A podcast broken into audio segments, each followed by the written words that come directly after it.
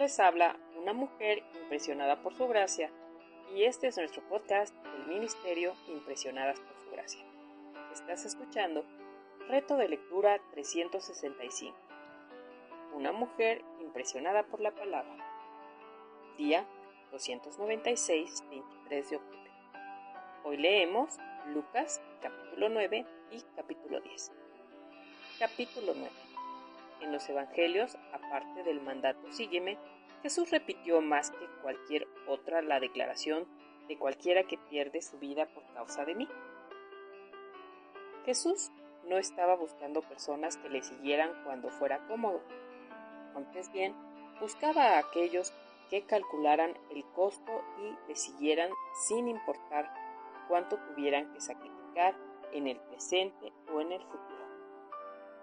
El llamado a lista de los seguidores de Jesús nos redarguye y hace pensar, por ejemplo, Juan el Bautista fue decapitado, el niño entre la multitud entregó su bolsa de comida con panes y peces, los discípulos tomaron su cruz y sufrieron el agravio y la muerte. Y Jesús nos llama a ti y a mí a lo mismo. Debemos sacrificar nuestro orgullo, nuestras posesiones, nuestra arrogancia y nuestro egoísmo. Y debemos renunciar también a nuestras excusas. Por lo tanto, Él demanda que calculemos el costo de seguirle. Estoy segura de que ya has descubierto a lo largo del camino de tu vida que ningún éxito viene sin sacrificio. Pregúntale a cualquier atleta medallista o a un concertista a qué han tenido que renunciar para alcanzar su nivel de pericia.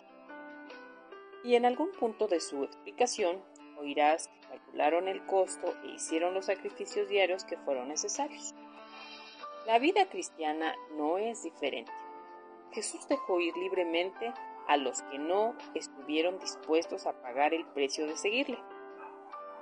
Advirtió a un candidato a seguidor después que éste le presentara una excusa, ninguno que poniendo su mano en el arado mira hacia atrás, es apto para el reino de Dios. Lucas 9, 6, 2. Un verdadero seguidor de Cristo debe en un principio considerar el precio del compromiso, pero no termina ahí. Volverse un discípulo de Cristo no es simplemente una transición de una sola vez. Jesús pedía a sus seguidores y te pide a ti que calcules el costo de seguirle cada día mientras vives para Él. Capítulo 10. ¿Qué haces cuando te rechaza? ¿Te apartas con temor? ¿Abandonas la escena? ¿Te aíslas y tratas de pasar desapercibida? ¿Recurres al ensimismamiento y al silencio? Todos podemos aprender de Jesús cómo actuar mejor frente al rechazo. ¿Qué hizo él cuando sintió que terminaba la primera oleada de popularidad y se respiraba rechazo en el ambiente?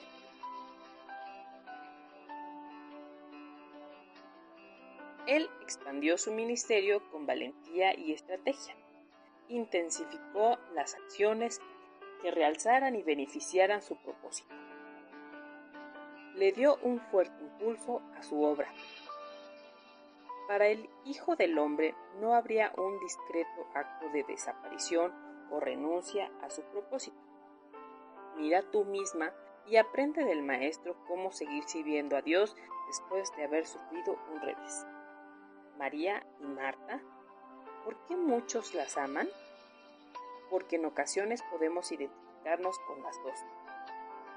Muchas son mujeres conforme al corazón de Dios, mujeres con una misión, ya sea planear una cena, educar en casa a los hijos, ayudar a transportar a otros en su auto, administrar un hogar atareado, organizar un ministerio o un negocio, pero con tal presión, concentración y servicio decidido, es fácil perder la vista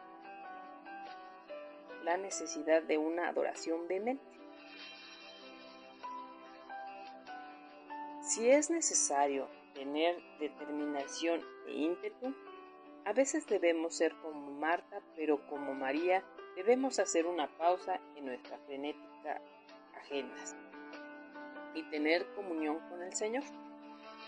El servicio activo es necesario, pero también lo es la adoración personal. Cuando consagramos tiempo a la adoración, descubrimos que la comunión con Dios es el punto de partida y lo que sustenta todo nuestro servicio a Dios y a los demás. Gracias por escucharnos en este bello día. Nuestra oración es que Cristo vive en tu corazón por la fe y que el amor sea la raíz y el fundamento de tu vida. Y así puedas comprender ancho, largo, alto, profundo es el amor de Cristo. Bendiciones.